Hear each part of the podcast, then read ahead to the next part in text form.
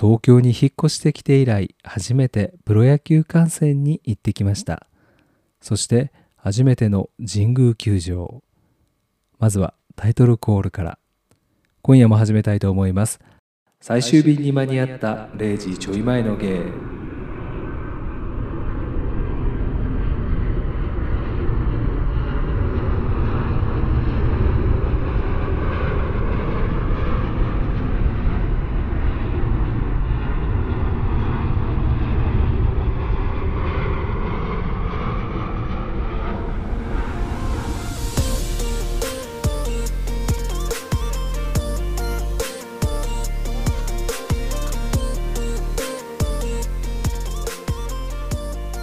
皆さんこんばんはフォトです。最終便にやっと間に合った芸が日付が変わるちょっと前今日という日に家にたどり着き収録しているラジオです。前回の配信人気ポッドキャスト番組肋骨パキオのパキラジのパキオくん主催で2回目となるハッシュタグ GUpToYou 僕も参加させてもらいました。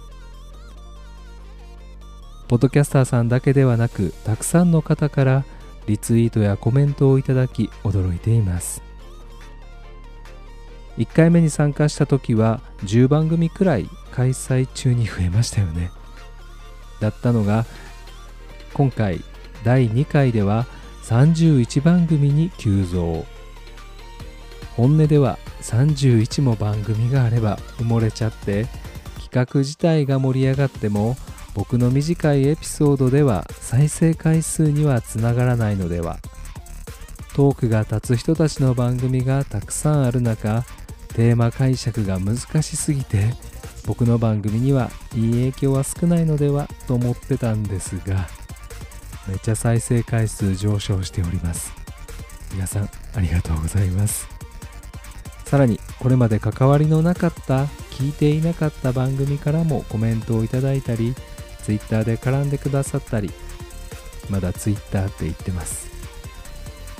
前回以上の盛り上がりと僕のエピソードへの反響に驚いています。パキオくん本当にありがとうございます。そしてお疲れ様です。さらに聞いてくださった皆さんコメントなどを寄せてくださった皆さんありがとうございます。嬉しすぎて Twitter でエゴサめっちゃしてます。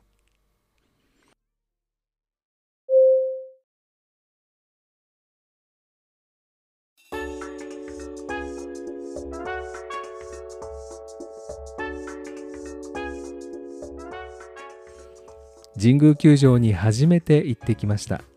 野球なんて全然興味ありません。WBC も全く興味はなくまあどうせアメリカ代表ってメジャーリーグの選手は出ないんでしょ？って正しい知識もなくひねくれています。でも球場に行くのは好きです。子供の頃は高校野球が好きな父親とよく甲子園に高校野球を見に行っていました。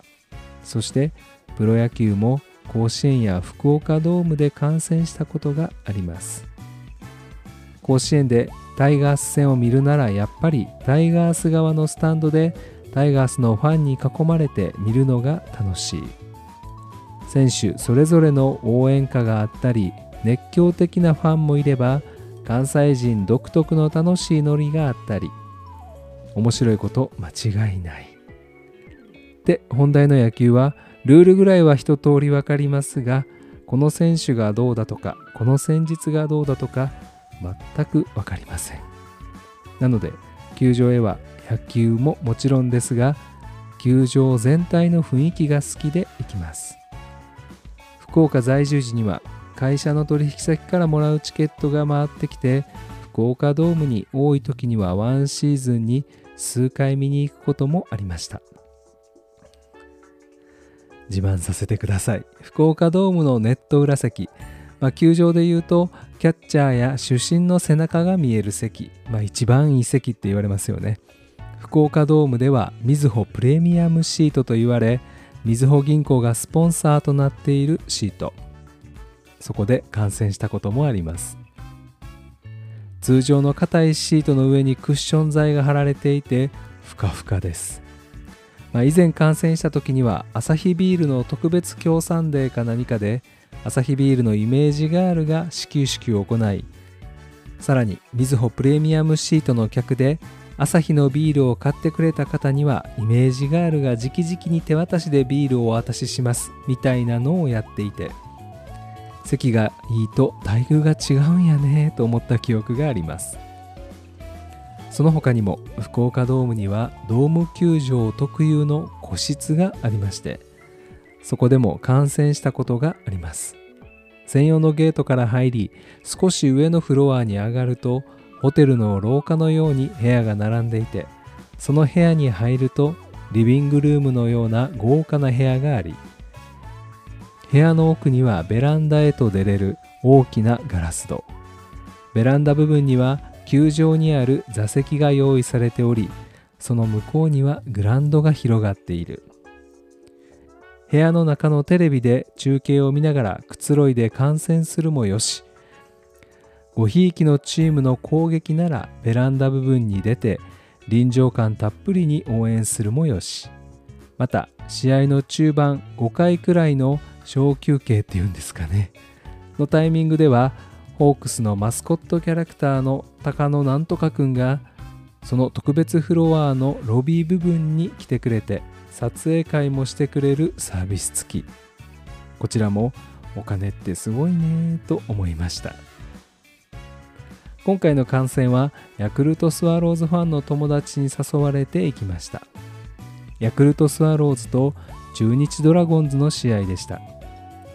昨年一昨年は神様仏様村神様の活躍もありリーグ優勝したスワローズですが今年はなかなか勝利を重ねることができず順位も良くないようで。消化試合となった今では直前のチケット購入でしたが購入ができまた当日も観客席に空席がありました。でも観戦めっちゃ面白かったです。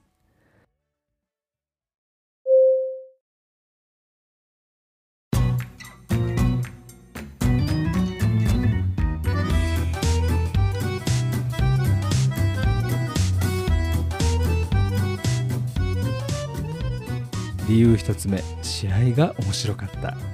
あ、僕は関西人ということもありアンチ巨人です。嫌いです。お金の力でいい選手を集め買ってるだけやん。オーナーのおじいちゃんが偉そうにしているのも嫌いです。それはいいとして今回の試合というかプロ野球自体ごひいきのチームはありません。巨人が嫌いなだけです。まだ言うか？今回の試合でもどちらのチームにも何の思い出もありませんが友達がスワローズファンなのでスワローズの応援をしながら観戦したんですが試合は8回でスワローズが同点に追いつき9回の裏でサヨナラ勝ち。スワローズを応援しながら観戦していたので最高の結末となりとても面白い試合でした。という感想になりました。2つ目は応援。球場で傘が開くまで傘がスワローズの応援グッズだっていうのをすっかり忘れていました、まあ、僕の記憶では透明のビニール傘や水色のビニール傘で応援するものだと思っていたのですが今は専用の傘を皆さんが広げていました。広げた状態でも座席幅を超えないスモールサイズ子供用の傘よりもさらに小さいと思います。広げて周りの人に当たるなどの迷惑にならない。アクシデントを防止するサイズ感になっていました、まあ、さらにデザインも様々なものがあり上にマスコットがついたものや傘自体が野球帽の形になっているもの。これはきっとすでに何年もこのサイズ感で販売されているんだろうなと思えるバリエーション。応援グッズもどんどん進化しているんですね。電数が入った時にはスタンド中で傘が開き球場の一体感がすごかったです。そして選手ごとの入場曲や応援歌。テレビの中継ではなかなか見れない感じられない空気感にテーマパークにでも来たような高揚感でした。次回のスワローズ観戦ではぜひ専用の傘を広げて応援したいものです。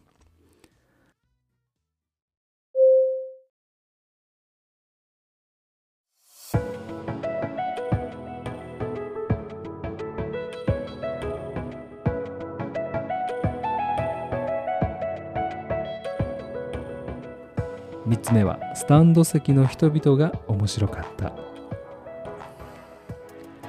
まずはビール売りのお姉さんたち。コロナ前には人気のビール売りのお姉さんがテレビで紹介されたりするぐらい注目されタレントとしてデビューする方もいましたよね。神宮球場の売り子さんたちも綺麗な方可愛い方がたくさん。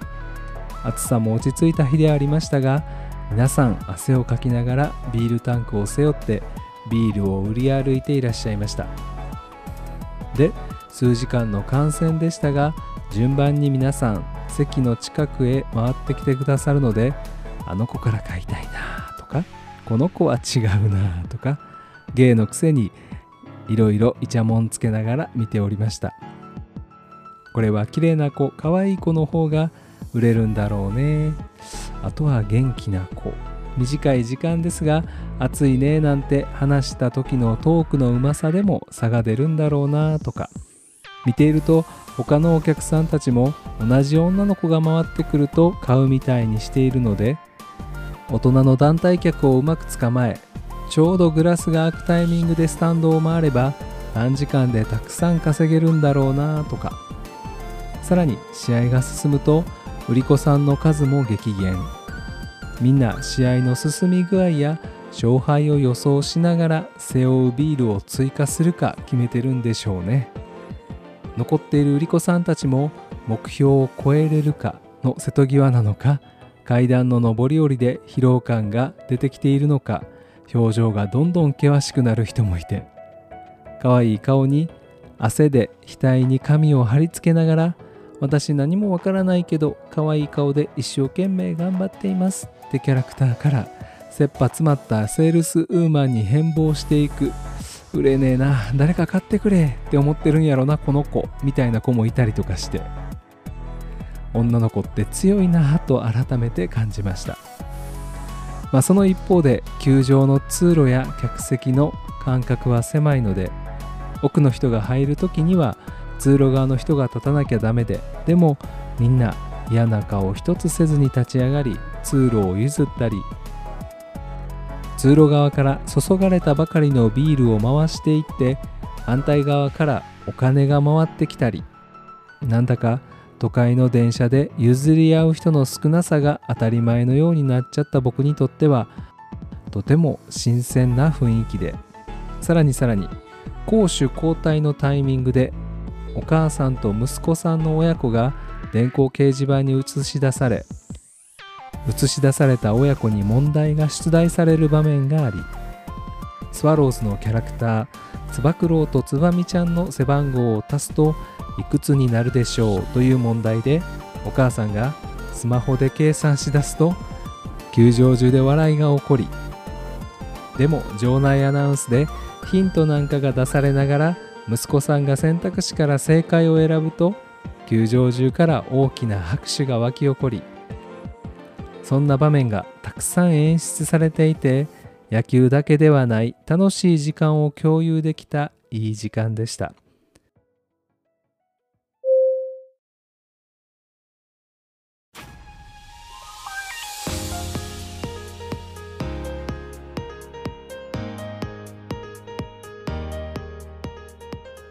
ポーツの観戦ってそのスポーツに全然興味がなくても生で観戦すると本当に面白いですよね。やっぱり甲子園でタイガース戦見てみたいです。皆さんのおすすめスポーツの観戦やおすすめチーム選手はいますか？ぜひ教えてください。Twitter、インスタのフォローやコメント Google フォームへのお便りお待ちしています。